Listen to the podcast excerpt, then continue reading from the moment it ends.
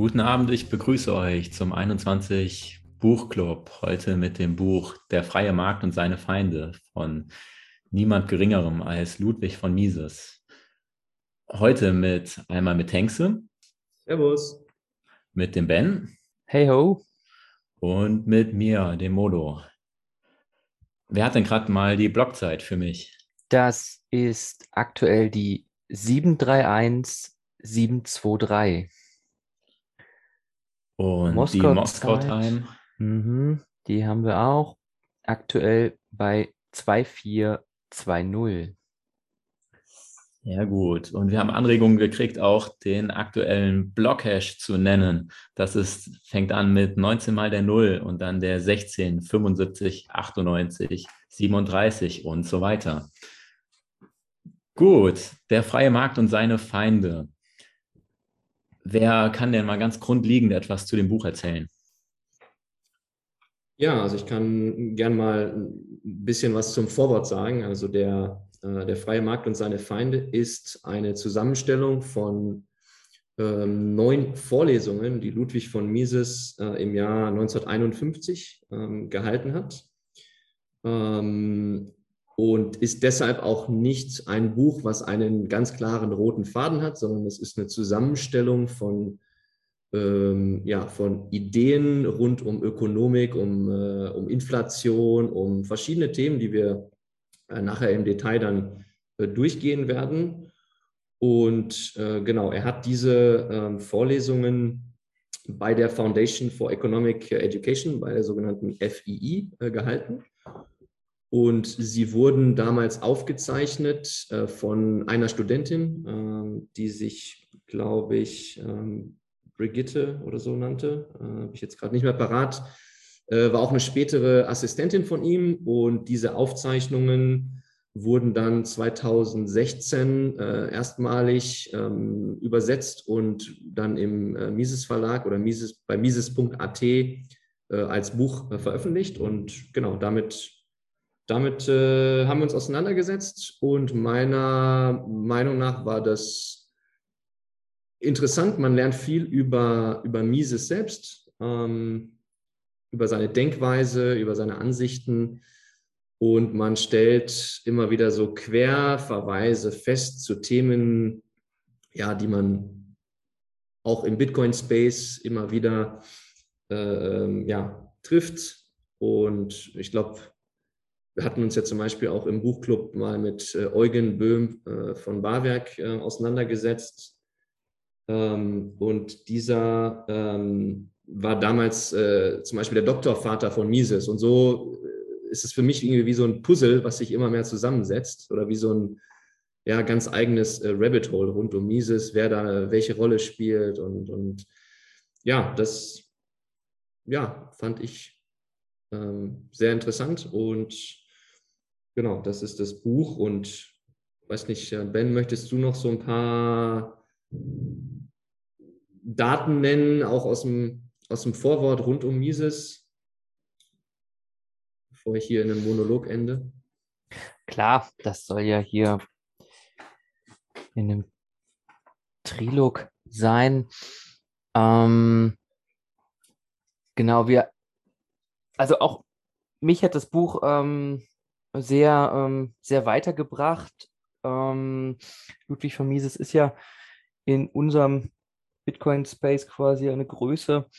Ähm, aber man kriegt ja so sonst nicht so viele Daten zusammen von ihm. Also Mises wurde halt am 29. September 1881 in Lemberg geboren. Das ist ähm, tatsächlich in der Westukraine.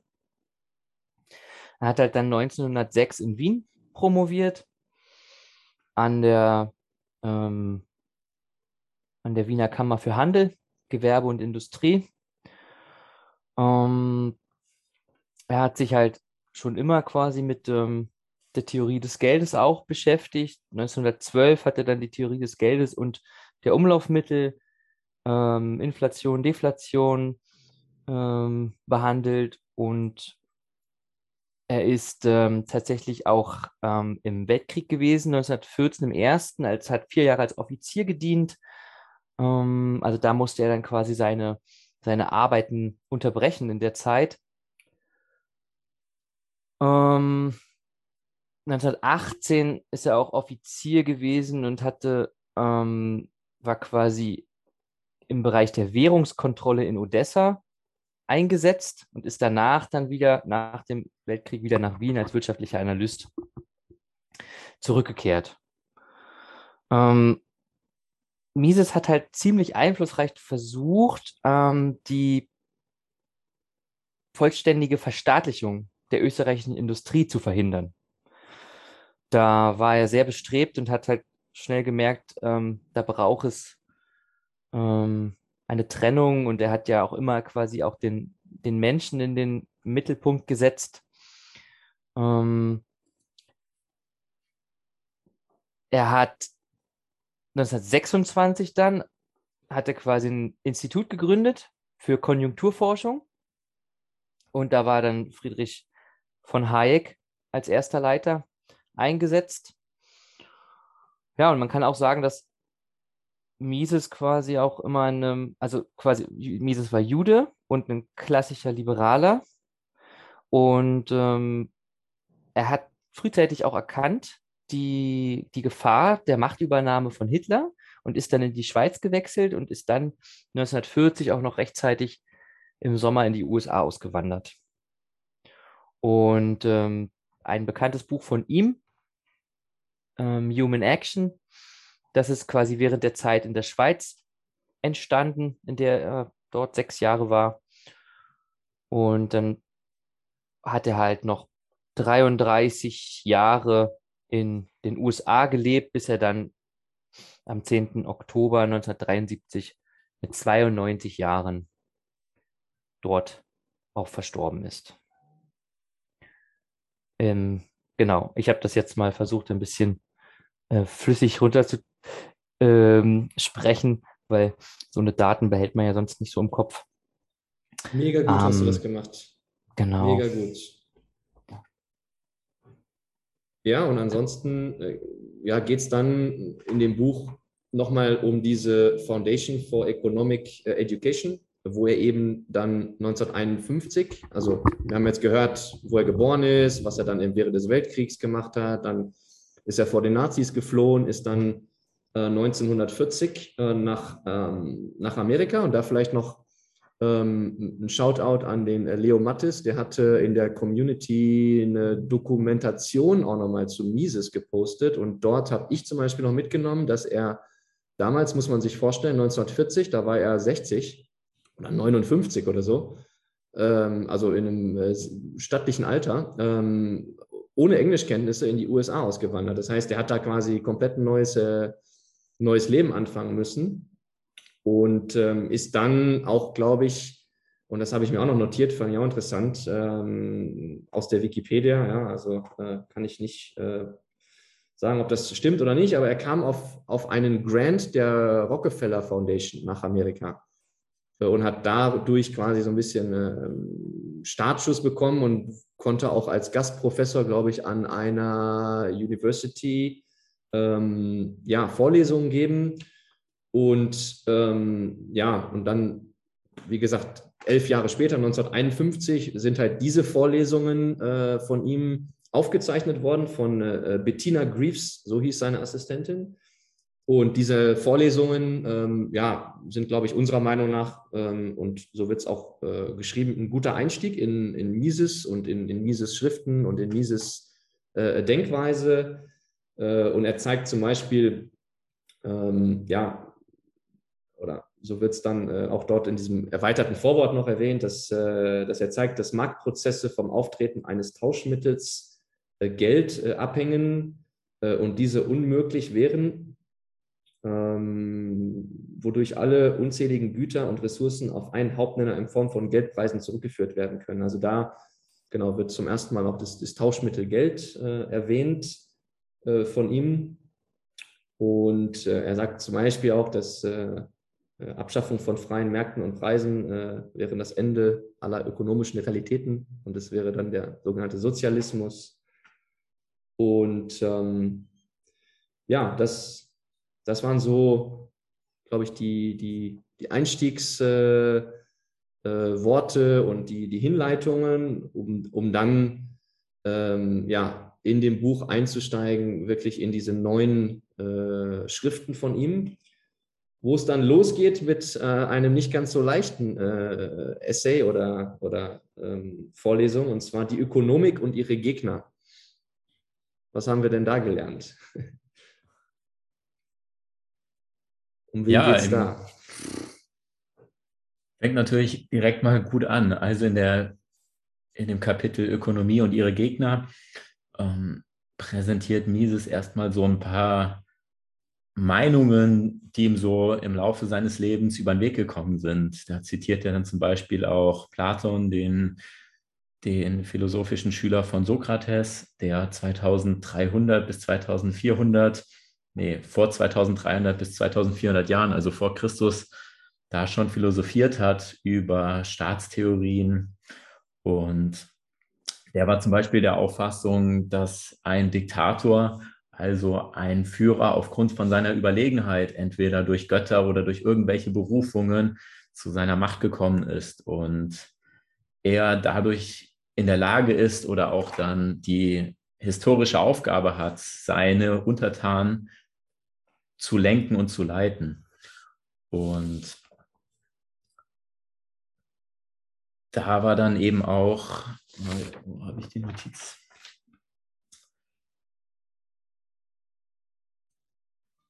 Ich hänge gerade.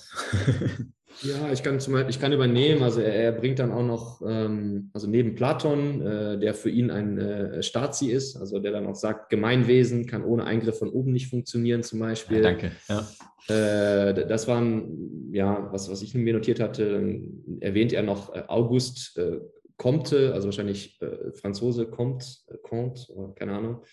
Ähm, ja, welcher von ihm auch eher kritisiert wird, ähm, ein Spruch war da, dass die Polizei müsste, müsste Freiheiten unterdrücken, also eher so eine marxistische Haltung, so hat er das äh, benannt. Ähm, das fand er nicht ganz so toll. Äh, Platon hatten wir. Ähm, ja, und so. Ähm, aber genau, er zitiert ja. aber auch Meinungen, die er dann ganz gut findet oder wo er Sachen rauspickt. Also von Malthus, glaube ich. Ähm, zitiert er, dass ähm, Verbesserungen nur möglich sind, wenn man auch Produkte quasi für die spätere Verwendung aufspart. Das heißt, da, da sagt er explizit, dass auch Sparen oder Konsum aufzuheben wichtig ist. Und ähm, ja. er zeigt dann auch so den Trend in der politischen Philosophie, die dann im 18. Jahrhundert aufkommt, dass dann die Monarchie ähm, langsam durch die Freiheit abgelöst wird und dass das eben auch dann erst das Trittbrett ist was dann die industrielle Revolution bedingt oder dass die Freiheit einmal die industrielle Revolution ermöglicht, aber auch die industrielle Revolution dann zu einer gewissen Freiheit erst führt. Ja. Also so ein Rundumschlag in diesem Kapitel so über die verschiedenen Bereiche in der Wirtschaftsphilosophie von vor 2000 Jahren bis, bis heute. Genau. Ähm, quasi von der Ersetzung der Monarchie, wie du gesagt hast, hin zur Freiheit, was er dann als industrielle Revolution ähm, herausarbeitet und mit steigendem Lebensstandard und mit, ähm, ähm, genau, mit ah ja, ein, genau, einigen Veränderungen. Ja. Da geht er dann drauf ein, was da alles möglich war, dass auf einmal man keine zehn Kinder kriegen musste, damit eins 18 Jahre alt wird ähm, dass es möglich war, auch an einzelnen Tagen mal nicht zu arbeiten, dass es nicht mehr diese Leibeigenschaft gab, was für Trends da sich entwickelt haben nach dem Mittelalter. Genau, und das war so, es war ein bisschen ein tougher Einstieg, glaube ich, mit so ja, politischer Philosophie und verschiedenen äh, äh, Sichtweisen, äh, die er da ein bisschen ähm, jongliert um dann im zweiten, ähm, in der zweiten Vorlesung, genau, wichtig, es ist nicht das zweite Kapitel eines roten Fadens, sondern die zweite Vorlesung ähm, behandelt dann oder hat die Überschrift Pseudowissenschaft und historisches Verstehen.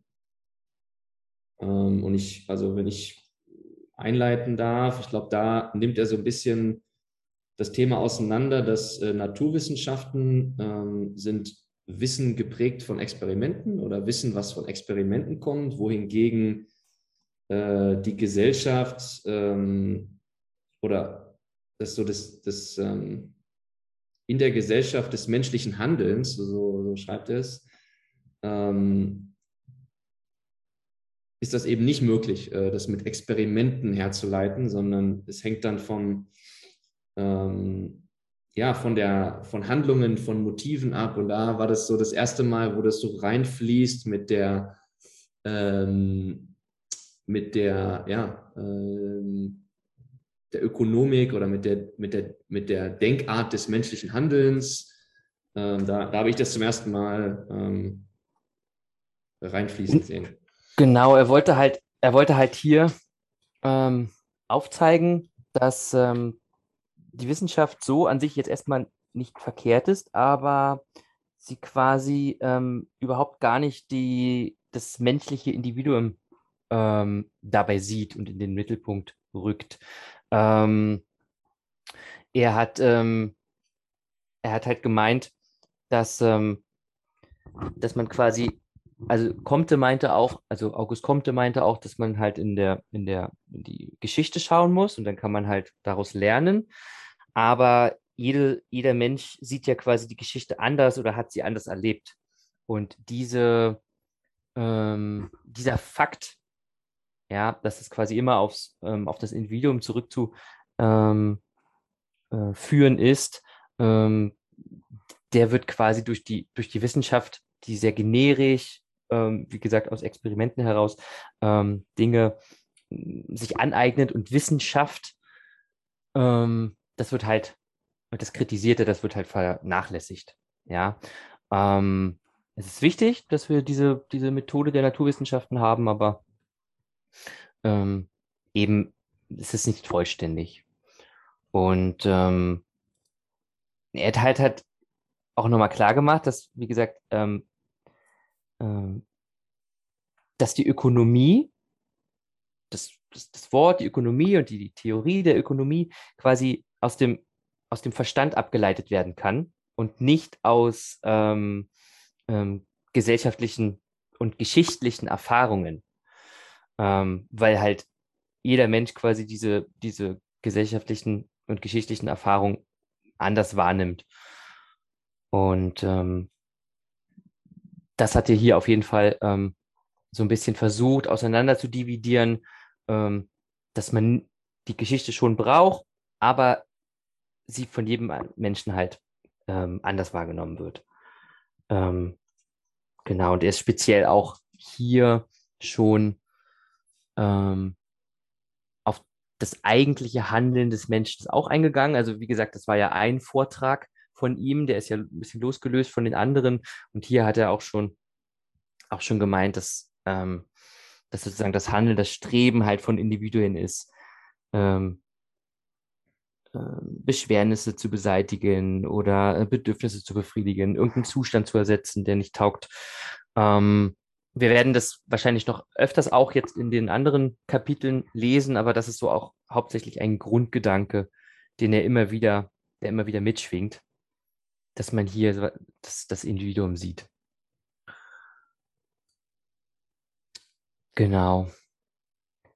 Ja, er sagt dann leider auch, dass ähm, ja, Personen wie August äh, Comte ähm, so diese Schlussfolgerungen der Wissenschaft des menschlichen Handels ähm, ignorieren, aber sie waren damit sehr erfolgreich und sie nannten, genau. es, sie nannten ja. es Soziologie und hatten damit viel Erfolg. Äh, und ähm, ja, er sagt dann, dass das quasi Leute waren, die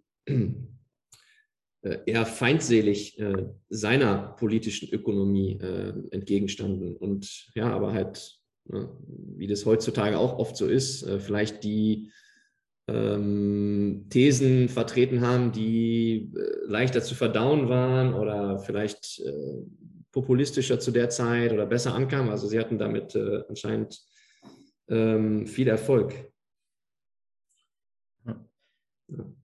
Er, er, beschreibt das eben, diese Soziologie, eher als Studium der Geschichte und nicht als die eben, aber die Geschichte, wenn man von heute durch die Veränderungen in der Vergangenheit Rückschlüsse auf die Zukunft ziehen möchte, dann verkennt, wird in seinen Augen verkannt, dass es immer individuelle Geschehnisse oder Individuen sind, die dabei handeln. Und das ist das, was du gemeint, äh, glaube ich, auch, worauf du hingedeutet hast, Ben, dass es eben, dass es nicht allgemeingültig ist. Und das ist dann auch der, dieser große Unterschied zu den klassischen Wissenschaften, wo man ja dann eine These hat, dann ein Experiment macht, da mit diesem Experiment versucht, die These zu beweisen oder zu widerlegen.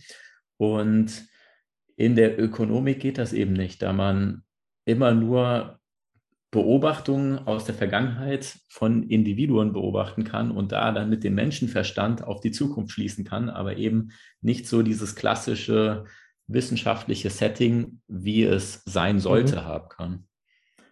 Und Stimmt. dass das eben dann der Unterschied ist, dass man das eben nicht als Soziologie verkennen kann, dass da dieser feine Unterschied ist, dass man von Individuen nicht auf die Zukunft mit individuellen Entscheidungen nicht die Zukunft beweisen kann, sondern nur mit Menschenverstand das Ganze durch einen Filter betrachten muss.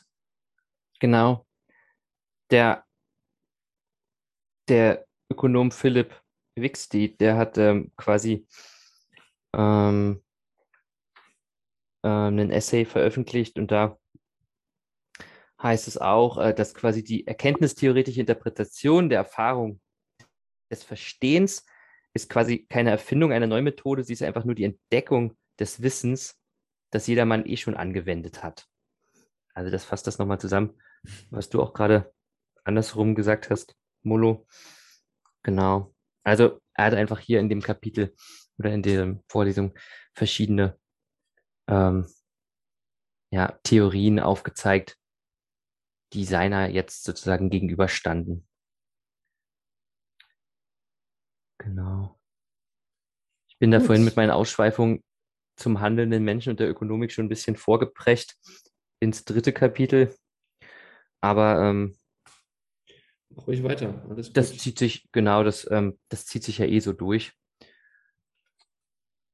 Ja, ich fand auch, dass der dritte, ähm, mhm. die, dritte die, dritte Vorlesung ähm, ja inhaltlich äh, ja, angeknüpft hat an das zweite. Also da geht es um den handelnden Menschen und die Ökonomik.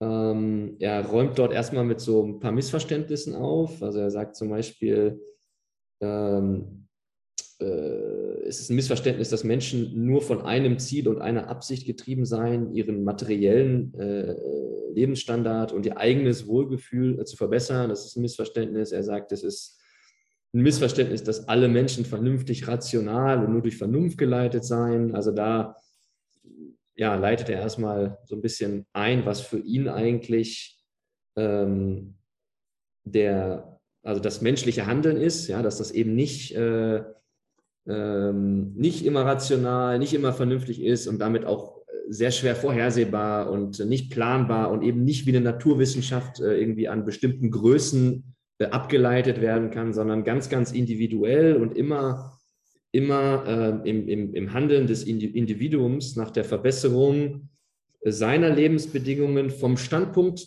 des persönlichen Werturteils, was diese Person gerade hat ja. oder was dieses was dieses Individuum betrifft. Und das ist halt bei Ben anders als bei Tangsten, als bei Molo. Und äh, ja, das, das ist und selbst, ja. Und selbst bei mir kann es auch zu anderen Zeiten auch wieder ein anderes Wertverständnis haben, ähm, wenn man zehn Jahre älter geworden ist oder in einer anderen Tagesform mhm. ist, ähm, dass man dann quasi seine Handlungen, die ja quasi auf Motivation und ein, ein, ein Zustand, der ähm, sozusagen ähm, unausgeglichen ist, diesen auszugleichen. Das motiviert ja einen quasi auch zu handeln. Auch Kommunikation ist Handeln. Man hat immer irgendein, irgendein Bestreben, ähm, quasi etwas zu gewinnen, eigentlich, ja, durch einen Handel. Und, ähm, und dieses Werteverständnis, das ist hier ganz wichtig, was er hier auch herausbringen möchte. Und das Werteverständnis ist einfach von jedem einzelnen Individuum und Mensch ähm, äh, für jeden unterschiedlich. Ähm, und deswegen, mhm. deswegen kann, kann man das halt nicht so pauschalisieren, wie die Pseudowissenschaften aus dem Vorkapitel das so aufzeigen. Ähm, das war ihm ganz wichtig, ja, dass sich die Ökonomik wirklich mit dem einzelnen Handeln beschäftigt, aber die Aufgabe der Geschichtswissenschaft ist, diese Zielunterschiede zu beschreiben. Ja, ähm, und das, ähm, also das hat, das hat mir quasi ähm, sehr gefallen hier in diesem, in dieser. Vorlesung. Ähm, ja, auch wieder, weil genau. es einfach äh, alles sehr logisch und äh, gut hergeleitet ist. Und ich finde, das ist ja auch immer das, auch, ne? das, ja. das, was wir quasi an der österreichischen Schule der Nationalökonomie, glaube ich, so ähm, begeisternd finden, dass es eben logisch erklärbar ist und Dinge ähm, erklärbar macht, die in anderen ähm, ökonomischen Schulen einfach irgendwie Kauderwelsch und nicht, nicht logisch und nicht klar sind. Und das fand ich kam in dieser Vorlesung auch sehr, sehr gut durch. Es wurde zwar, glaube ich, mit keinem Wort erwähnt, aber das passt halt dann auch in die Praxiologie rein, ne? dass man sich halt quasi ähm, kausal, ja. logisch die Zusammenhänge ähm, erklärt, genau. Und ja, und was halt noch in diesem Kapitel war, hm, dass halt aus diesem System der Werte jedes einzelnen ähm, Individuums quasi die Werte und die Präferenzen, aus diesen entsteht sozusagen eigentlich das Preissystem des Marktes, des freien Marktes. Ähm, das fand ich eigentlich auch ganz schön, ganz schöne Metapher. Mhm. Ähm, weil hier sozusagen der Markt so ähm, lebendig und, und, und flexibel und individuell sein kann durch eben diese verschiedensten Werte und Präferenzvorstellungen der einzelnen Menschen. Und dass eben dann auch dieses Wertverständnis eben auch nicht dieses rein wissenschaftliche Wertverständnis ist, wenn äh, Person A und Person B ein Gut austauschen, dass das eben dann nicht entweder A oder B mehr ist, sondern dass ein Tausch in, dieser, in diesem Werteverständnis auch für beide einen Mehrwert bringen kann. Das heißt, wenn sich ein freier Markt entwickelt, dass alle Seiten durch die individuelle Beurteilung eines Guts profitieren können, dass der Händler auf dem Markt, der einen Apfel abgibt, den Apfel weniger schätzt und ich, wo ich mir den Apfel kaufe, mein, mein Geld weniger schätze und dass am Ende dieses Tausches einfach beide Seiten glücklich und zufrieden sind. Und das ist auch so ein, dieses Marktverständnis oder das Verständnis von Wert, was er da nochmal untermauert. Das ist eben auch nicht so was Greifbares, Wissenschaftliches nach den klassischen wissenschaftlichen Regeln. Genau, und dann äh, nach diesem Top-Kapitel ähm, kommen wir zu unserem Freund Karl Marx. Äh, das nächste, die nächste Vorlesung war über Marxismus, Sozialismus und Pseudowissenschaft. Und da merkt ihr auch wieder, dass es eben diese Sprünge gibt ähm, und nicht ähm, ja, ein roter Faden durchs Buch geht.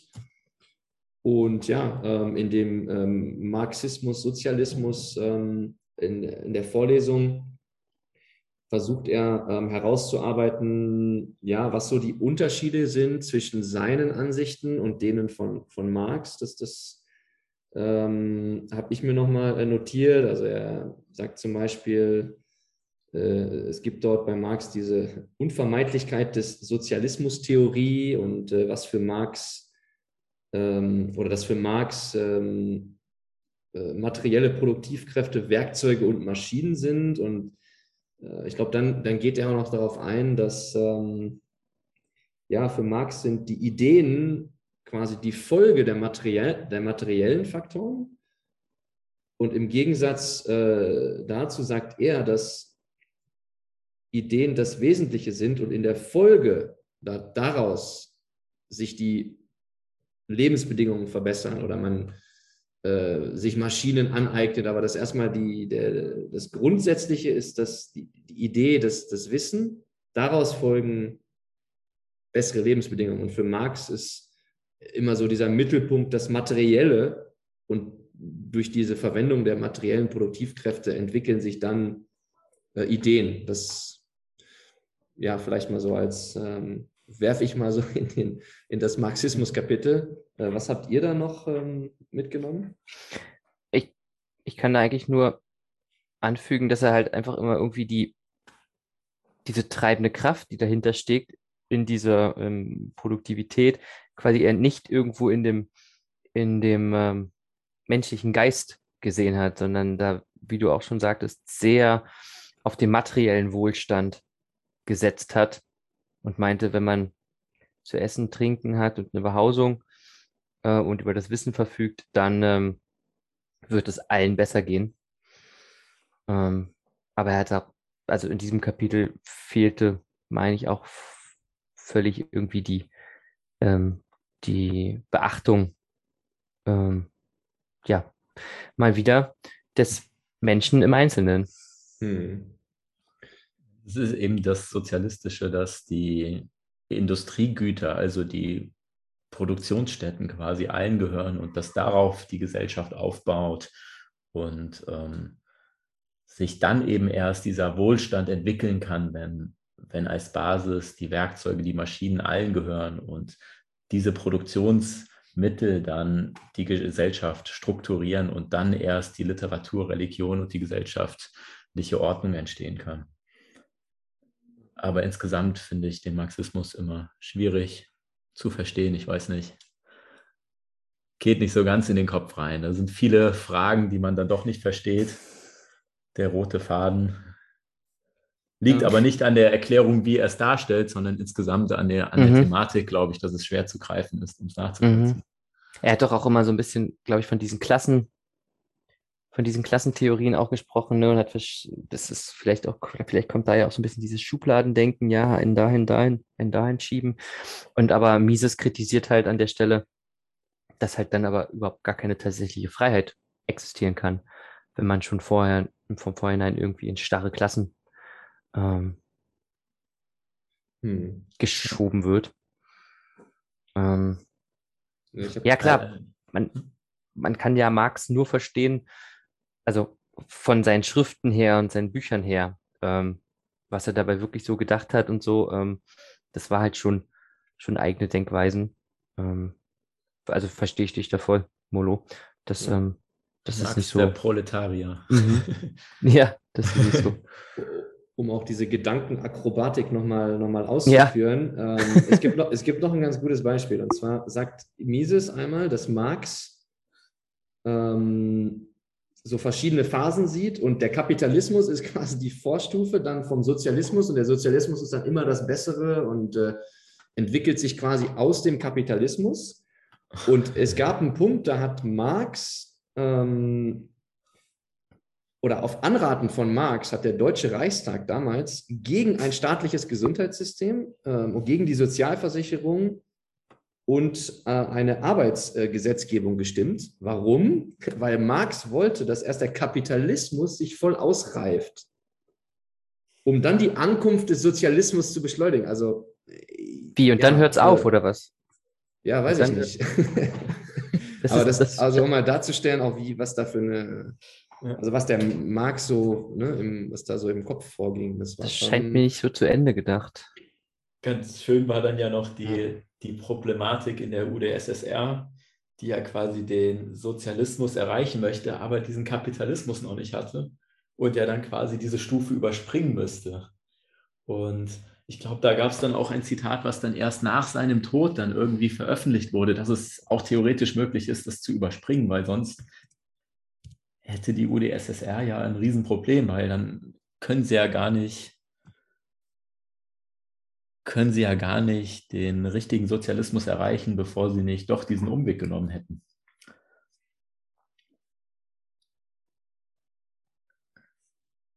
Genau. Fünfte Vorlesung. Kapital Kapitalismus. Kapitalismus und menschlicher Fortschritt. Oder habt ihr noch was zu Marx? Äh, wollt ihr noch äh, Nein, das passt. philosophieren? Nein, besser nicht. Ja, Kapitalismus und menschlicher Fortschritt. Ähm, das war gar nicht so einfach, ähm, dieser Content. Ähm, da habe ich erstmal eine Frage und zwar, äh, weiß nicht, wie ihr das, ob ihr das wahrgenommen habt, aber er sagt da an einer Stelle, äh, da gibt es dieses äh, Gresham-Gesetz von Sir mhm. Thomas Gresham. Graham's was, Law, ja. Was, ja, was angeblich sagt, dass schlechtes Geld, schlechtes Geld verdrängt gutes Geld aus dem Umlauf. Verstehe ich irgendwie nicht. Ihr irgendwie, habt ihr das verstanden? Es ist, also ja, das hat man ja schon öfters auch gehört, die letzten Jahre. im Bitcoin-Space. Also ich habe mir das so erklärt, dass, dass es quasi einfacher ist, schlechtes Geld Ah, zu okay. bekommen, Okay. auszu, auszuteilen, ähm, auszugeben, als quasi sich wirklich Gedanken zu machen, ähm, dass ich, dass ich Arbeit vollbringen muss, um quasi wirklich gutes Geld zu bekommen und wirklich nur im Tausch das bekomme, ähm, weil der Mensch halt quasi auch zur, mh, zum, zum Einfachen strebt oder auch zur, zur Bequemlichkeit. Und wenn er merkt, ja, ich kann das Geld quasi ähm, einfacher bekommen und dann auch einfacher ausgeben, okay. dann, ähm, dann setzt sich das eher durch. So habe ich mir das erklärt.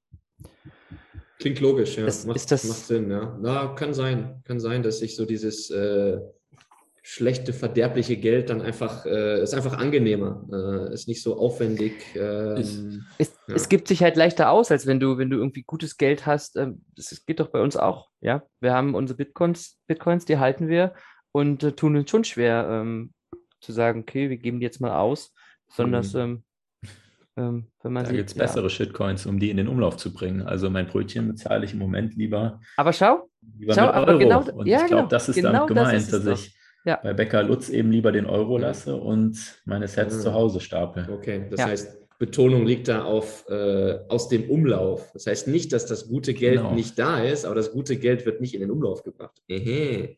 Yes, that's it. Die Ja. alten Goldmünzen, Ja. die noch nicht weggefeilt waren, die hat man lieber zu Hause gelassen. Also die hat man lieber aufbewahrt und die, Ja. die Ja. gepanschten Goldmünzen, die waren dann eher im Umlauf. Ich glaube, das war. Ja, danke fürs Mitdenken. Das wird das Lessons Grishamsche learned. Gesetz Ja, sein, ist doch gut. Ja. Ja, und ansonsten ähm, geht er da, glaube ich, dann mehr auf diese Revolution ein, auf die industrielle Revolution. Mhm. Er sagt, okay, das, das äh, fängt dann irgendwann in, äh, ähm, in UK an und in den Niederlanden und breitet sich dann auf den Rest der Welt aus äh, mit ja, radikalen intellektuellen Veränderungen, die dann auch für ein Wachsen der Bevölkerung und äh, des Lebensstandards sorgten. Ähm, aber auch eine Kluft zwischen Ost und West spricht er an. Äh, durch Ja, das fand ich ganz industrielle- spannend. Industrielle Ja. Revolution, ja. Diese, diese Ost- und West-Kluft, Mhm. ne, dass er hier sagt, die, die, ähm, die Idee ist quasi, dass der Reichtum des einen Mannes die Ursache der Armut eines anderen ist. Ähm, dass das Ja. das, das, das sieht er als Konsequenz der industriellen Revolution. Und es war irgendwie immer die Kluft zwischen Mhm. West und Ost. Ja, da, Find ich, würden, da ähm, würden wir heute nicht so unbedingt mitgehen, oder? Glaube ich. Finde ich, finde ich ganz spannend. Ähm, ich auch, mir auch, bin auch mal in mich gegangen, habe überlegt, ich das auch mal so gesehen habe. Oder er hat Ähm, schon ähm, weitergedacht, äh, von wegen äh, Cantillon-Effekt, ähm, ja, Ausbeutung, das heißt, die, die, die, die quasi sich den Reichtum äh, erschaffen, äh, machen das auf Kosten derjenigen, die halt das nicht können. Also das vielleicht? Ja, ja, mein Gedankenansatz war eher, wenn ich, wenn ich das runterbreche, auf wieder so ein bisschen die menschliche Psychologie, ähm, dass man ja nach Ursachen sucht und dass hier der Neid aus den Menschen spricht, ähm, warum der andere ähm, jetzt quasi reich ist. Ähm, gut, natürlich kann man verschiedene Möglichkeiten oder es gibt verschiedene Wege, wie man reich geworden ist. Ähm, aber ähm, irgendwie haben die Menschen dann schon gemerkt, ja, mh, der eine hat vielleicht ein bisschen unlautere Machenschaften und dann ist deswegen zu Geld gekommen. Mh, dass das so ein bisschen, ähm, dass man nicht, nicht verstehen konnte, wie konnte der denn jetzt quasi so viel, so viel Geld bekommen und der muss irgendwie schlauer sein als ich oder also so eine Gedanken sind mir eher dazu gekommen, warum das, warum das hier quasi mit Ost und West betitelt wird. Ähm, kann ich so erstmal nicht sagen. Aber wird ja auch Das sind meine Gedanken dazu. Oder? Ja, ganz spannend. Ja, äh, er, er, schiebt ja dann auch an der einen Stelle dieses äh, schlechte Geld verdrängt Gute aus dem Umlauf. Das wird aber eigentlich zu der These passen, dass er schon ähm, quasi es hat kommen sehen, dass durch die, ähm, sagen wir mal, äh, durch die, durch die Monetary ähm, Policies einige eben im Zuge der industriellen Revolution wahrscheinlich mehr Reichtum ähm, erlangen als, als andere. Mhm. mhm. Ja. Und dadurch, dass dann diese Kluft entsteht zwischen Ost und West, vielleicht hat der Ost und West einfach nur so der, also es fing ja an mit äh, UK und, und, und, Holland und hat sich dann ausgebreitet, dass, dass er das vielleicht. Ich, ja, vielleicht ja. nimmt er hier Ost und West auch so eher asiatischen Raum und halt westliche Welt, ja. ab Europa und so. Ich habe ja, ich habe da tatsächlich Deutschland aber, und Ost und West im Kopf. Ah, nee, aber ich, das, dachte, ich hatte jetzt eher größer gedacht, wirklich. Also so westliche mhm, Welt. Aber das ist gar nicht. Mhm. Ja. Ja, aber ist aber ja schau, das ähm, ist so die ähm, Interpretation, ne, wie man es unterschiedlich aufnimmt. Ja. Aber der, der, Gedanke von diesem Buch ist ja auch, dass man äh, angestoßen wird, äh, sich mehr damit zu beschäftigen. Und Mises hat ja noch äh, zahlreiche andere Bücher geschrieben. Ich glaube, da ähm, können wir oder auch die Leser äh, sicherlich noch noch tiefer einsteigen mit, mit anderen äh, Werken von ihm, wo man das besser verstehen kann. Ne? Gerade diesen Punkt. Genau. Also industrielle Revolution, was ja hier so ein Schwerpunktthema bei ihm war, entwickelt halt einige Rechte und Freiheiten. Ähm, Politik der freien Wirtschaft im Inland- und Außenhandel, stabiles Geld, ähm, es ist aber auch, äh, er hat aber auch quasi mh, hm, Wert darauf gelegt, dass quasi die staatliche Einmischung ähm, vermieden wird. Ja. Ähm, Wichtigste Errungenschaft für ihn in der industriellen Revolution, friedlicher Austausch, Koexistenz von Menschen mit ja. unterschiedlichen Ideen, fand ich einen mega wichtigen Punkt. Ähm, ja, und auch das, äh, was auch interessant war, er sagt, dass schlechte Ideen durch gute ersetzt werden. Und das ist die Aufgabe von Schriftstellern, Ökonomen und Autoren. Äh, das, hat, das hat er am Ende noch, ähm, noch hinzugefügt. Und das, das langfristig äh, quasi entscheidet die öffentliche Meinung über die Macht einer Regierung. Fand ich auch, passt ja auch total in das heutige Bild. Also Politiker sind ja auch immer dem, sagen wir mal, dem Druck der öffentlichen Meinung ausgesetzt. Und wenn sie irgendwo für nicht die, die Mehrheit in der Bevölkerung haben, dann äh, ja, wird sich mhm. da nicht, nicht dafür entschieden. Also das hat er auch äh, damals äh, 1951 äh, so äh, mal rausgehauen. Finde ich, find ich auch interessant. Mhm. Letz, letzten Punkt von meiner Seite, sorry, weil das war auch, hier habe ich mir viel notiert, dass äh, die Idee der Neutralität der Wissenschaft äh, wurde besonders von denen kritisiert, die bestimmte Werturteile in, einem, in einen höheren Rang heben möchten.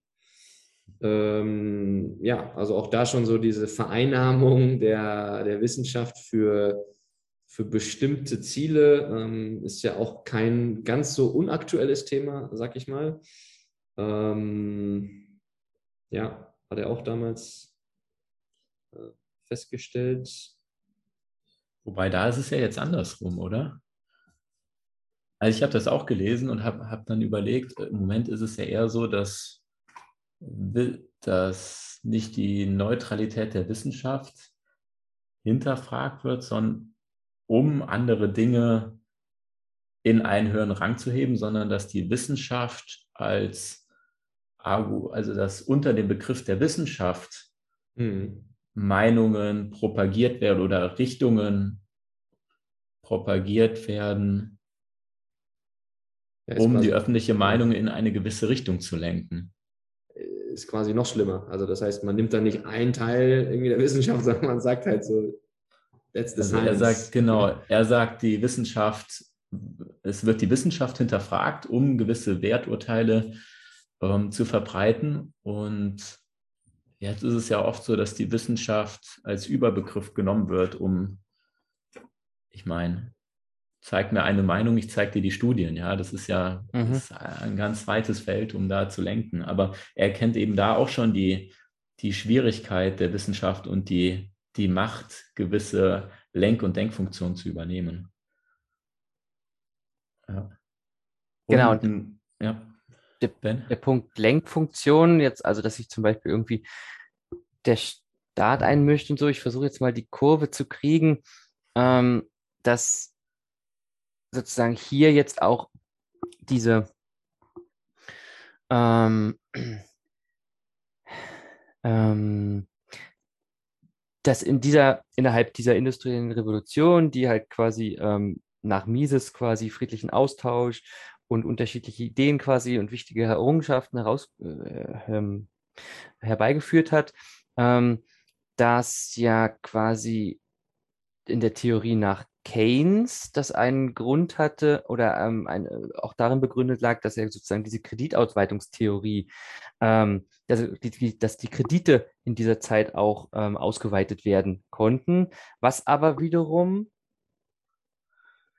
dann quasi künstliche, ähm, künstliche Bullen- und Bärenmärkte quasi mit sich bringt, also quasi ähm, erst geht es auf und dann geht es abwärts. Also wir haben eine Haussee oder wir haben quasi Depression oder eine Krise. Und wollen wir jetzt den Bogen schlagen zu der Ökonomik, da sagt Mises, dass quasi diese, ähm, dass die Ökonomik quasi einfach nur feststellt, dass, dass es beides gibt und dass das eine quasi kurzfristige und das andere langfristige Folgen hat. Ähm, und dass zum Beispiel der Freihandel besser ist als Schutzzölle und ähm, die Ökonomik zeigt quasi die verschiedenen Unterschiede auf. Hm, das war quasi in dieser Lesung, hat er das auch so ähm, mit aufgebracht. Ähm, und das passt eigentlich, dass wir da schon fast zum nächsten Kapitel springen, es sei denn, ihr wolltet noch was dazu sagen. Ähm, da sind wir eigentlich jetzt quasi dann in der Thematik. Ähm, dass sozusagen die Ökonomie keine, die liefert keine Werturteile, was gut und was schlecht ist, sondern sie liefert einfach die Informationen, die man braucht, um quasi diese Werturteile zu fällen. Und wenn wir jetzt im Bereich der, mh, hm, sagen wir mal jetzt hier dieser Kreditauswertung, Ausweitung, dieser, ähm, womit künstliche äh, Bullenmärkte sozusagen kurzfristig provoziert werden, sind wir halt jetzt auch schon bei dem Punkt ähm, Geld und Inflation, weil das sich bedingt. Und ähm, Mises wollte aber halt darauf hinweisen, dass Keynes da quasi so ein bisschen, bisschen falsch lag.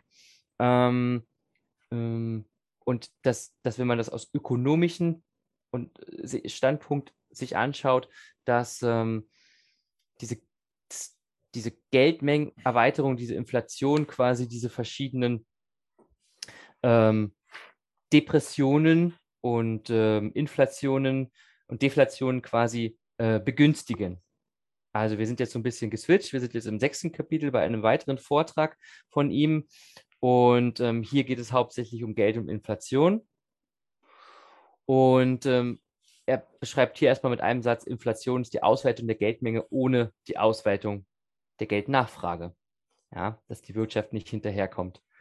Ähm, und äh, die Inflation bewirkt halt zumeist immer den Beginn einer Teuerung, weil ähm, wenn wir quasi von der ähm, Geldmengeninflation sprechen, ja, dann hat halt quasi nach Cantillon der Geldgeber quasi das, zuerst das Geld in der Hand und kann damit, hat damit quasi mehr Geld zur Verfügung und kann höhere Preise anbieten und dementsprechend steigen die dadurch dann auch, was wiederum ähm, weniger Kaufkraft des einzelnen ähm, Geldstücks hervorbringt. Ähm, ich hoffe, ich habe euch jetzt nicht abgehangen, aber ich bin jetzt quasi so ein bisschen in dieses Kapitel reingegangen. Ja, alles perfekt. Ähm, Kommt es gern, kommt's gern ähm, dazu. Ja, ähm, also ja, sind wir halt bei Inflation, genau. Ja, er beschreibt dann im, im Folgenden eigentlich noch die zwei weiteren ähm, logischen äh, mhm. Se Sequenzen der Inflation, also ja, Geldmengenausweitung, Teuerung der Preise, dann als nächstes ähm, sagt er, wenn immer mehr Leute das dann merken, ja, was da an den an diesen Regierungserklärungen oder Statements äh, faul ist, dass es dann ähm, beginnt einzustürzen, dann äh, Flucht in Sachwerte, also das ist also diese typische Abfolge einer äh, oder typische Charakteristika der Inflation, die er eigentlich beschreibt. Das war jetzt eigentlich so für uns als, sagen wir mal, äh, Bitcoiner jetzt nicht unbedingt ja. so der äh, Mehrwert an, an neuem Wissen, aber ja, das ist so Inflation, was er da ähm, quasi seinen Studenten, glaube ich, damals äh, erklärt hat. Ähm, ja, genau. Ja, Ben, gerne. Sorry, ich wollte. Ja, alles gut. Rein, genau. genau, also es hängt halt so ein bisschen ab, wie sich das entwickelt von der spekulativen Reaktion ja, der Öffentlichkeit. Ähm, dass wenn, wenn die, ja, sagen wir mal, die normale Hausfrau quasi glaubt, sie hält lieber das Geld zurück und wartet, bis die Preise wieder fallen ähm, und sich das irgendwann umkehrt und sie merkt, oh, dass die Preise werden nicht mehr fallen, und sie dann anfängt, Geld auszugeben ähm, für Sachgüter. Ähm, wenn dieser Moment gekommen ist, dann ist es quasi eigentlich zu spät, die, die Inflation aufzuhalten. Ja, das sagt er. Ähm, und ähm, er verweist immer mal wieder auf die verschiedenen ähm, Inflationsabenteuer, wie er das hier nennt.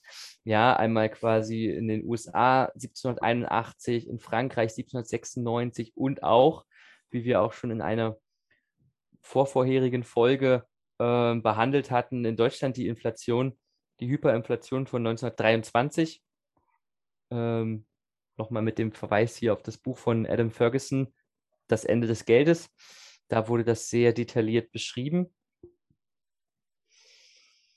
Ähm, genau, da, da verweist er immer wieder darauf hin, dass diese Zyklen quasi immer wieder kommen. Da kommen wir später gleich nochmal drauf, auf diese Wirtschaftszyklen.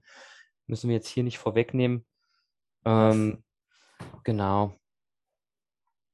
Was in dem Kapitel neu für mich war, also die, die verschiedenen Inflationsabenteuer, die beschreibt er, da geht er, geht er drauf ein. Und was für mich da neu war, oder er erzählt dann auch, dass oft ein Krieg ein Auslöser ist, was jetzt so zum nächsten Kapitel überleitet, von einem Goldstandard abzuweichen, was dann meistens dann auch da rein übergeht, dass die Geldmenge inflationiert wird. Und dass es dieses Experiment oder dieses Phänomen dann auch in Großbritannien gab. Und da wurde wurde auch vom Goldstandard abge, abgewichen. Zu Beginn war, ich, war es der Zweite Weltkrieg, korrigiert mich gerne. Und dann der Effekt, wenn man wieder zu einer, zu einer fixen Geldmenge zurückkommen möchte. Und ähm, das haben die Großbritannier, also die, die Engländer haben das versucht, nachdem sie ihre Geldmenge ausgeweitet haben, hatten wieder zurück zu einem festen Goldstandard zu kommen, während aber die anderen Länder das nicht taten.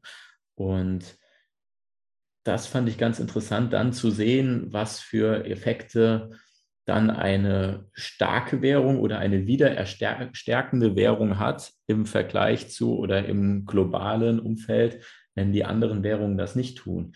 Und da war dann beschrieben, dass Großbritannien dann in eine in ein ja, deflationäres Szenario reingeschlittert sind, dass die, dass die Löhne gestiegen sind und dass dann eine große Wirtschaftskrise sich eine große Wirtschaftskrise angebahnt hat. Und ähm, da zieht er dann auch den im nächsten Kapitel dann auf das nicht mehr Vorhandensein des Goldstandards in den USA und geht da dann drauf ein und überlegt laut, wie kann man es machen, wieder auf eine stabile Währung, auf einen stabilen Goldstandard zurückzukommen, ohne eben die Wirtschaft zwangsläufig auszubremsen. Ja, es war nach dem Ersten Weltkrieg äh, mit dem ah, danke, ähm, ja. zurück zum Goldstandard, ja. Und das fand ich auch interessant. Das wurde als schwerer Fehler gesehen, ja, was, was sie da gemacht haben. Mhm. Ähm, ja, müsste man aber auch nochmal in die Details absteigen. Also das wird auch jetzt, glaube ich, nicht im Detail erklärt, wieso, weshalb, warum. Aber ja, Massenarbeitslosigkeit, äh, weil Löhne extrem gestiegen sind bei gleicher Anzahl der Arbeitsplätze. Das ja, fand ich auch ähm, bemerkenswert. Wir sind jetzt im siebten, in der siebten Vorlesung ähm, unter, unter dem Titel Goldstandard, Bedeutung und Wiederherstellung. Ähm, Ja, ja da sag, plädiert er, Entschuldigung. Sag ruhig, nee, Molo, was sagst du? Äh, da plädiert er dann dazu, dass wenn man wieder zurück zu einem Goldstandard in den USA möchte, was ja die zu der Zeit, wo er das dann gesagt hat, war Gold halten privat war verboten. Deswegen sagt er auch, gibt es eigentlich diesen tatsächlichen Goldstandard nicht mehr. Und der wahre Goldkurs hatte sich von den offiziell noch vorhandenen 35 US-Dollar pro Unze entfernt. Also der Schwarzmarktpreis war ein anderer, eben dann mit Risikoaufschlägen. Und er sagt, oder seine Theorie, um wieder zurückzukommen, ohne die Wirtschaft zu bremsen, wäre, den Markt entscheiden zu lassen. Also das Verbot der Gold, des Goldhandels oder des Goldhaltens wieder aufzu, aufzulösen, den Markt sich einpendeln zu lassen und dann auf diesen neuen Wert als fest, fest eingependelten Preis pro Unze zurückzukommen, um oder den dann festzulegen, um wieder eine stabile Gold, goldgedeckte Währung zu haben, ohne eben einen wirtschaftlichen Obergau zu, zu provozieren. Und da sieht man auch schon, dass ja, den freien Markt, der immer wieder in seinen Gedanken mitschwingt. Ja. Man liest hier auch, dass, dass dann ähm, dass es quasi gar nicht so einfach ist, ähm, die Öffentlichkeit auch davon irgendwie zu überzeugen, ähm, dass man so quasi wieder zurück zum Goldstandard kommen muss, heißt die Geldmenge verringern muss. Ja, was ja, wenn man sich daran gewöhnt hat, dass man immer eine steigende Geldmenge hat, ähm, quasi erstmal schmerzlich ist.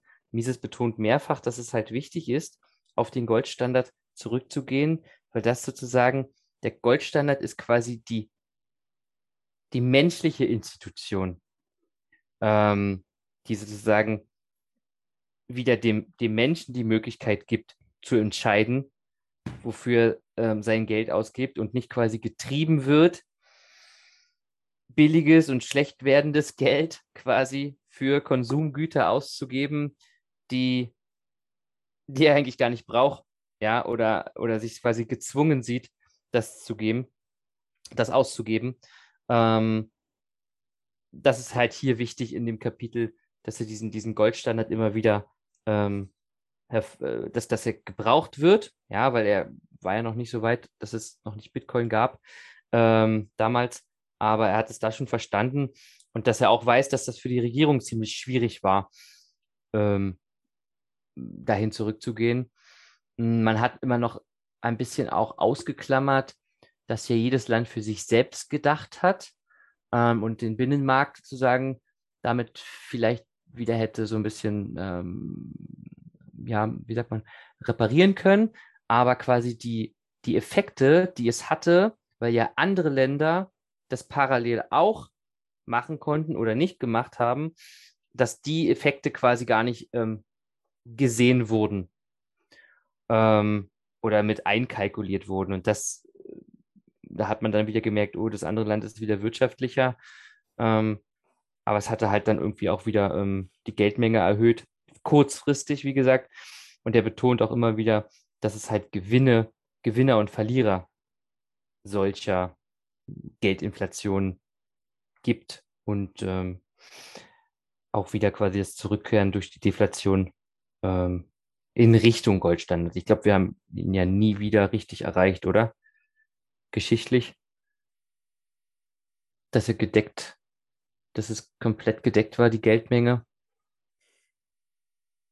Nee, mit Bretton Woods war das ja dann auf den Dollar als Ankerpunkt und in Layered Money haben wir es auch gehabt.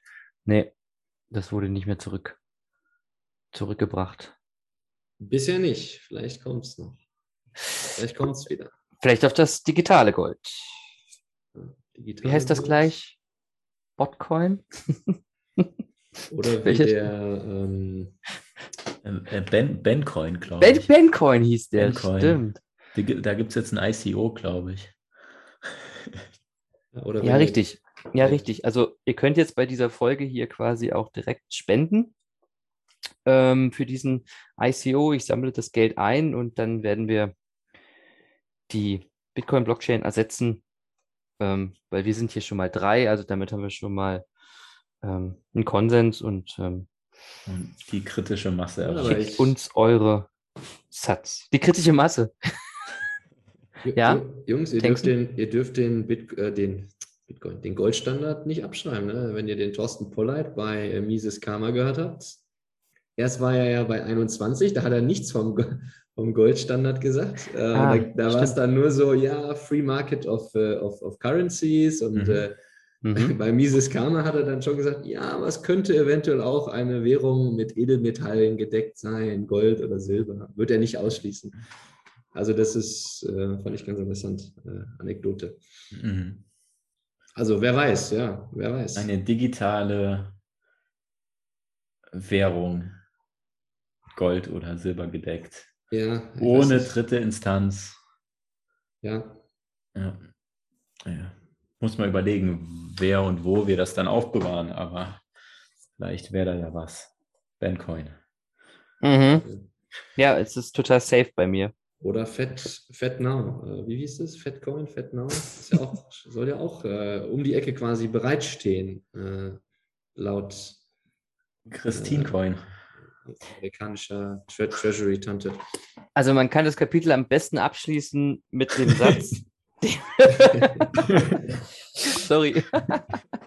ja, wir sind bei, ich glaube, wir sind Back bei einer. Stunde schon. Ne? Ähm, das ist dieses Goldstandard-Kapitel, genau. Also der Goldstandard hindert halt die Regierung daran, die Geldmenge durch Inflation zu vermehren. Und damit hat man, hätte man quasi wieder eine geringere Kaufkraftveränderung. Es gibt immer eine, ja, auch bei einem Goldstandard, aber die ist halt so langsam, dass es die Wirtschaft sozusagen nicht beeinträchtigt. Und die Seiteneffekte, die jetzt immer wieder entstehen, durch eben diese Geldinflation, bringt uns zum nächsten Kapitel. Überleitungskönig heute, Ähm, dass diese Konjunkturzyklen quasi genau dadurch nämlich entstehen. Durch dieses Anheben der Geldmenge. Und ähm, da würde ich gern euch den Vortritt lassen und eventuell ergänzen. Ja, es gab da ja nach dem Zweiten Weltkrieg gab es eine Zeit des Niedrigzins und das war dann so die Überlegung, da eine, eine weltweite Geldpolitik aufzustellen.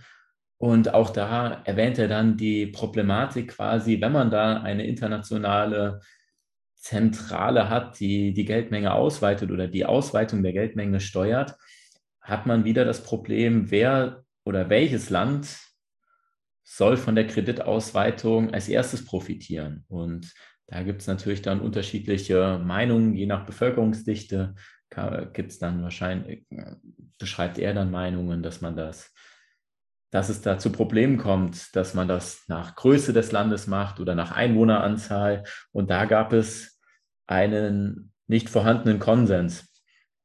Und die Lösung war dann dass die Bretton Woods-Konferenz, die das Ganze dann so löst, dass es eben eine zentrale, eine zentrale Währung gibt, die offiziell am, an, am Gold gekoppelt ist und diese internationale Verrechnungsstelle der IWF dann quasi die Kopplung mit anderen Währungen verrechnet oder festschreibt. Habt ihr das auch so verstanden? Ich habe mich gerade kurz gefragt, ob wir das gleiche, ob wir die gleich, ob wir im gleichen Kapitel sind, aber jetzt habe ich gemerkt, dass äh, das mit dem IWF war, glaube ich, im Übergang zum, zum letzten Kapitel schon. Aber ja, Mhm. Wenn ich- ähm, Nee, steht im achten. ja, okay, dann habe ich es äh, falsch. Aber es kann auch sein, dass ich komplett den Nonsens geredet habe.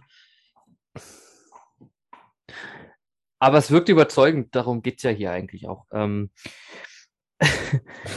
ich fand.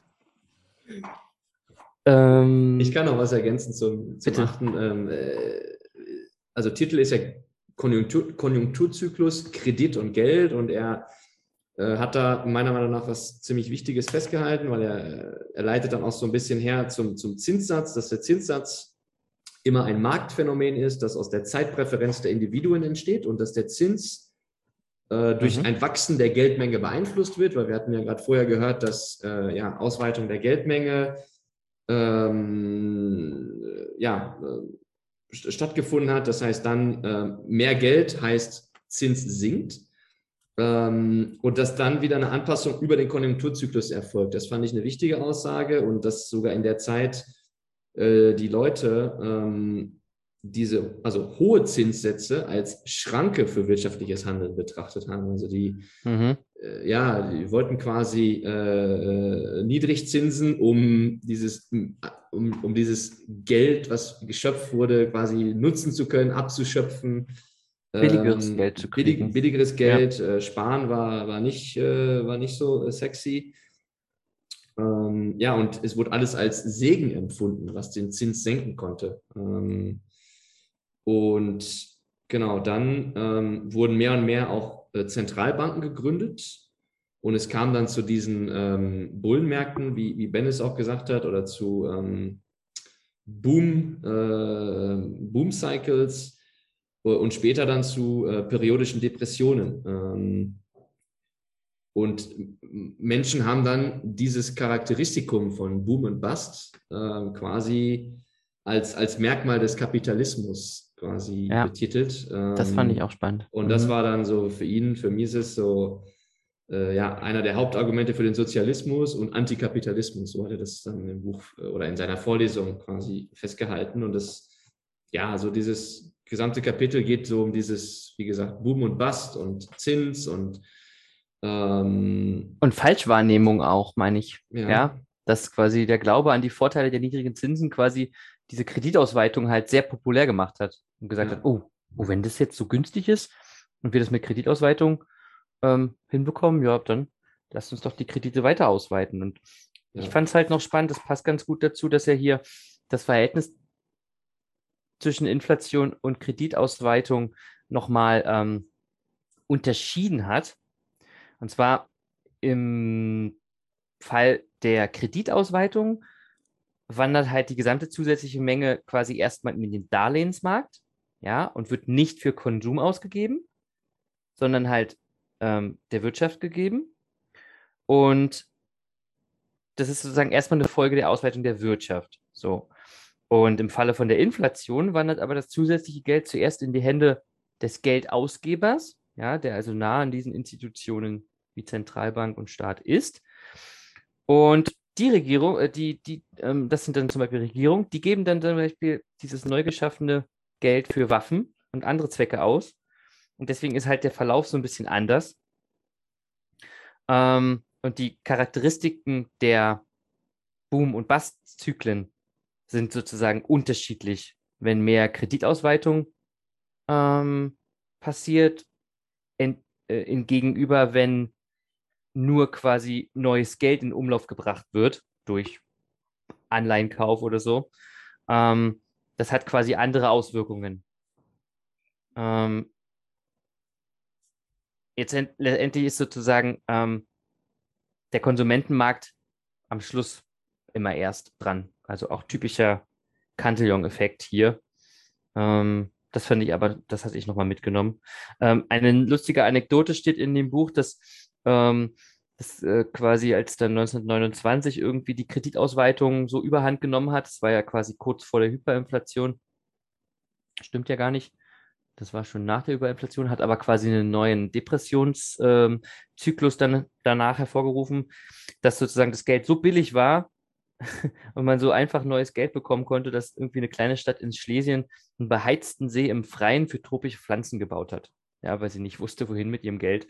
Und ähm, das zeigt dann halt auch, ähm, dass man getrieben wird, sozusagen das Geld halt auszugeben. Und hier finde ich einen persönlichen Gedanken ganz, ganz wichtig, um mal einen Link zu Bitcoin aufzufinden, ähm, warum Bitcoin uns dann da auch wieder quasi helfen kann, ähm, nachhaltiger zu sein, weil wir halt quasi durch diese Geldmengenausweitung, die sozusagen die ganzen Unternehmen dazu zwingt, quasi, damit die Preise nicht unbedingt steigen müssen, äh, quasi irgendwelchen Billigschrott herzustellen, ähm, der wiederum ja sozusagen auf Kosten der Ressourcen und der Umwelt geht, dass wir hier ähm, durch Bitcoin quasi die Möglichkeit haben, dem ja sozusagen wieder entgegenzuwirken, dass eben nicht ähm, billiges Geld schnell ausgegeben werden muss, bevor es noch ähm, mehr an Kaufkraft verliert, ähm, das, da sehe ich zum Beispiel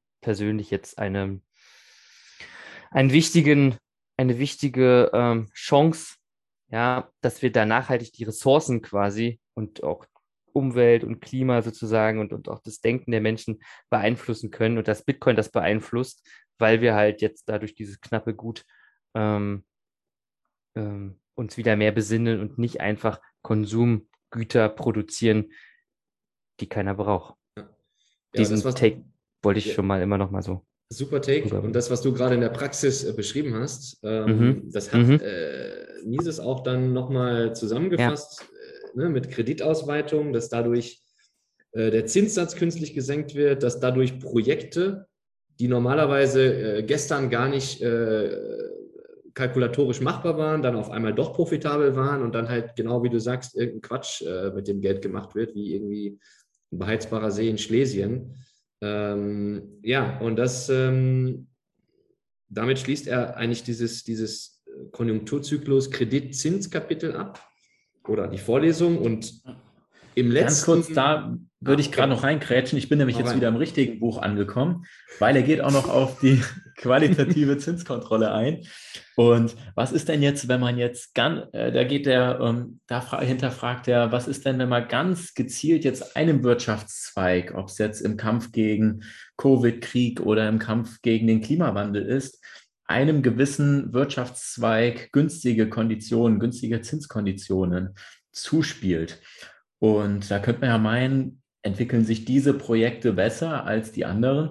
Und da unterstreicht er dann, dass wenn man einzelne Bereiche in der Wirtschaft isoliert profitabler macht, indem man ihnen Geld zuschiebt, haben die anderen nicht profitierenden Unternehmen ja trotzdem einen Vorteil, weil eben diese Kredite trotzdem nicht nachgefragt werden, die sonst die diese bevorzugten Projekte nachfragen würden. Und dadurch, dadurch bringt es nichts, einzelnen Bereichen günstige Kredite zuzugeben, weil dadurch dann doch wieder durch die verringerte Nachfrage oder die verringerte Konkurrenz bei den Zinsprodukten dann doch wieder alle Wirtschaftszweige profitieren. Und deswegen sagt er damals schon, einzelne Bereiche mit Niedrigzinsen profitabel erscheinen zu lassen, ist nur ein vorgeschobenes Projekt und führt in seinen Augen nicht zum gewünschten Ziel. Und das ist ja auch wieder heute in der aktuellen Welt, wenn man dann günstigere Kredite für spezielle Bereiche bekommt, dann auch wieder so, dass es einen dann auf jeden Fall zum Nachdenken bringt, ob diese aktuelle Möglichkeit der profitableren Wirtschaftszweige dann so zum Ziel führt. Sorry, aber dann ja, jetzt der Übergang von dir.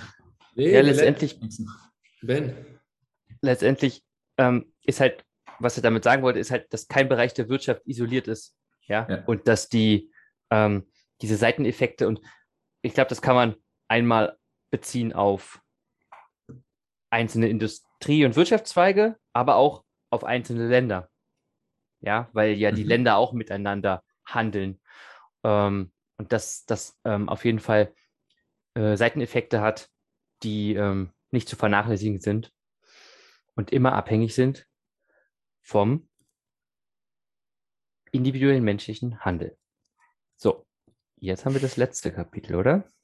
Genau, ähm, immer noch Konjunkturzyklus, aber mhm. nochmal so ja, ein bisschen abschließen. Ich glaube, dann, ähm, ja, dann kam dieses Thema mit äh, IWF, ähm, Molo, was du eben schon meintest, mit äh, Ende des Zweiten Weltkrieges, dass diese Idee die, der Niedrigzinsen zur Errichtung des IWF geführt hat, weil man eine quasi äh, internationale Bank äh, bilden wollte oder eine internationale Verrechnungsstelle.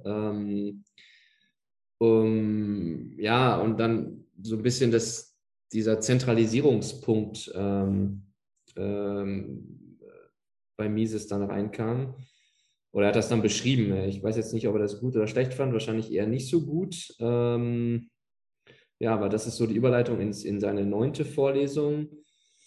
Ähm, und ja, was habt ihr da noch? Ähm, er beschreibt einfach diese wissenschaftlichen Versuch oder die Versuche, diese Zyklen zu beschreiben. Er erzählt dann, dass, dass es, man hört ja oft von diesen elf Jahreszyklen, er hält das für einen Irrglauben, genau wie für Sonnenflecktheorien, die dann durch kosmische Aktivität dann die Wirtschaft auf, aufpusten und zu besonders produktiven Jahren führen können. Das wären alles so Theorien, die da in den letzten 50 Jahren dann durch, die, durch die, das Theorieuniversum ge, geschlichen sind. Und das hält ja alles für Humbug.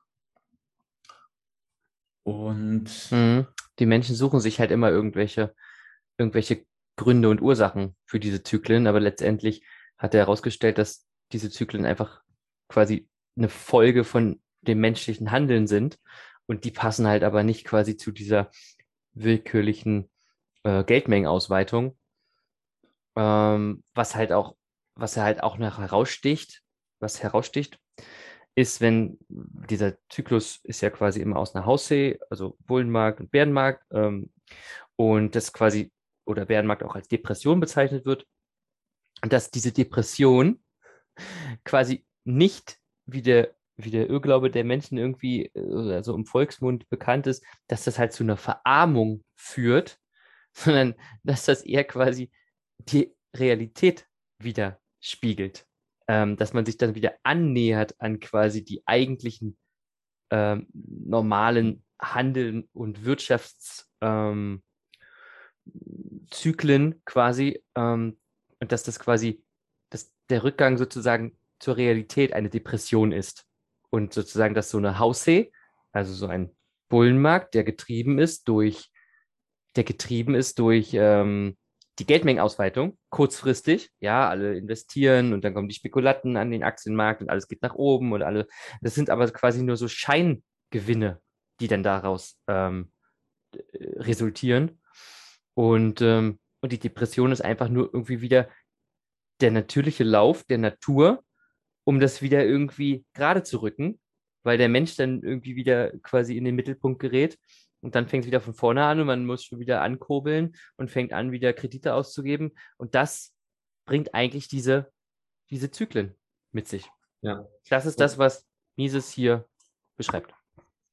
Was er auch für Humbug hält, äh, um mal eurer Wortwahl zu bleiben, wenn ähm, die Befürworter äh, von, dieser, von diesen zentralistischen äh, Gedanken, IWF, äh, Zentralbanken, ähm, quasi vorschlagen, Konjunkturzyklen mit sogenannten antizyklischen Programmen äh, zu besänftigen oder quasi einzugreifen mit antizyklischen Programmen. Das, das sagt ja auch, das ist auch äh, äh, ja, Humbug, macht keinen Sinn und er führt dann auch weiter fort, dass für ihn, äh, wie du auch gesagt hast, Ben, der Konjunkturzyklus immer eine Folge des menschlichen Handelns ist. Und dann äh, habe ich mir äh, hier was Wichtiges notiert, dass er sagt, oder er, stellt die Frage, wird es weiter bei den Konjunkturzyklen bleiben, wenn dieses Wissen allgemein bekannt ist? Fragezeichen.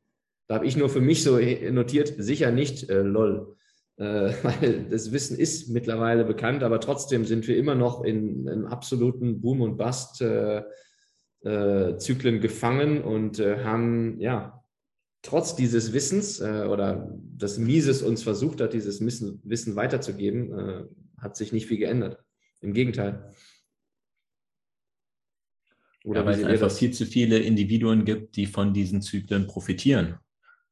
Also das Wissen ist zwar bekannt, aber es ist einmal vielleicht auch nicht verbreitet, aber ich denke auch, wenn, ja. wenn alle es wüssten, dann gäbe es zu viele Menschen, die an dem Auf und Ab profitieren und sich die Taschen voll machen können. Und von daher denke ich, gibt es keine, gibt es keinen Grund, dieses Auf und Ab tatsächlich zu glätten.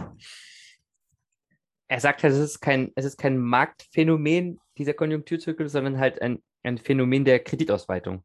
Ja, das bringt es halt immer. Und der Markt sorgt dann wieder dafür, dass es quasi ausgleicht, dass ähm, man quasi durch die durch das Sparen ähm, dann sozusagen diese, dieses zu viel im Umlauf befindliche Kapital sozusagen wieder akkumuliert, um ähm, wieder auf den Stand von vor der ähm, Hausse, also ähm, des hm. Bullenmarktes quasi ähm, zu kommen.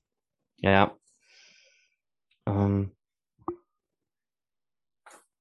ja.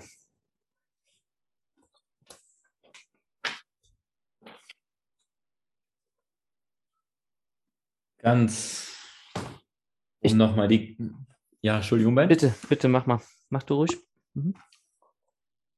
Um, ich fand noch einen Satz sehr, sehr spannend. Und zwar, das war, das war eigentlich auch das, womit er seine, seine ganze Reihe beendet hat. Also diese Vorlesungsreihe über, über die Ökonomie. Und das ist, das Wesen der Marktwirtschaft besteht darin, dass wirtschaftliche Handlungen von Individuen spontan stattfinden und nicht auf den Befehl der Regierungen. Und deshalb muss auch das Geld, was als Tauschmittel verwendet wird, unabhängig von politischen Einflüssen sein.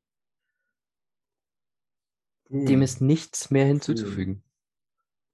Was ein, was ein genialer Abschluss. Wenn wir euch jetzt ein bisschen das Interesse geweckt haben, euch auch mal ein bisschen in Mises hineinzudenken, kann ich auf jeden Fall für meinen Teil diese Vorlesungsreihe wärmstens empfehlen.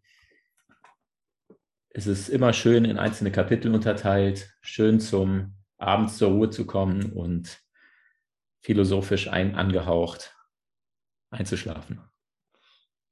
Ja, hat Spaß gemacht. War, ja.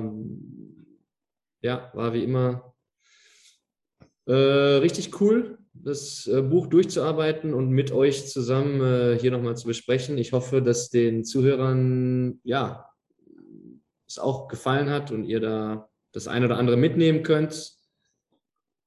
Und ähm, ja, könnt das auch gerne durch, ein, äh, durch das äh, Anhören des Podcasts oder teilen in, äh, auf Twitter oder Feedback äh, zu uns ja gerne auch mit uns teilen.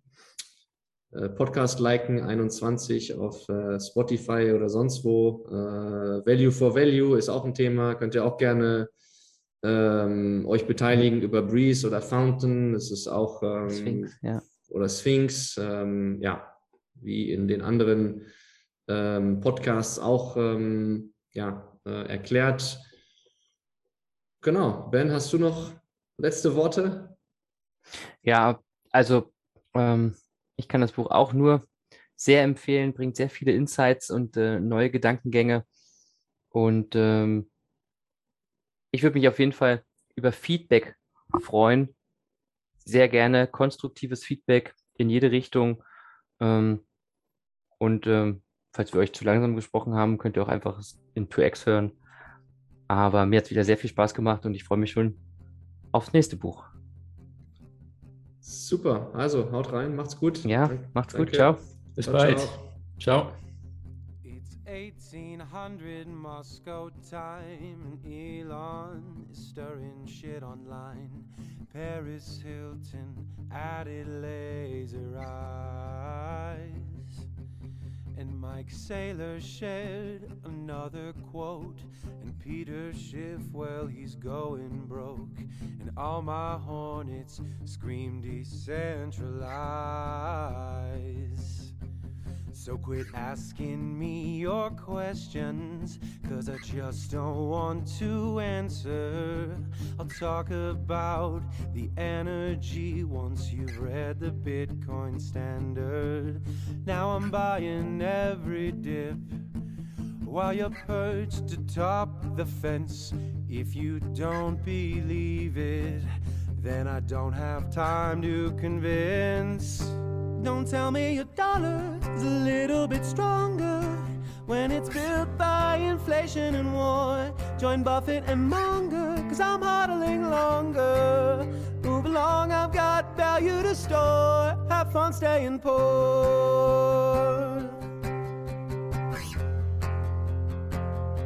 Have fun staying poor.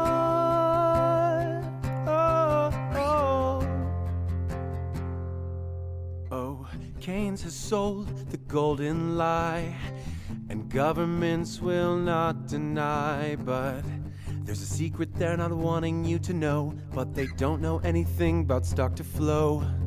So I'm buying every dip while you're perched atop the fence. If you don't believe it, then I don't have time to convince. Don't tell me your dollar's a little bit stronger when it's built by inflation and war. Join Buffett and Munger, cause I'm hodling longer. Move along, I've got value to store. Have fun staying poor. The aggregate is spending, and banks won't stop their lending. Just sit back and watch that money printer go. go. Faith in cash and gold while I'm stacking sats with fold. And I'll be laughing as we store a trillion more. Don't tell me your dollar's a little bit stronger when it's built by inflation and war. Join Buffett and Munger, cause I'm hodling longer. Move along, I've got value to store. Don't tell me your dollar's a little bit stronger. Because the basement will make us all poor. Join Buffett and Munger, cause I'm modeling longer. Move along, I've got value to store. Have fun staying poor.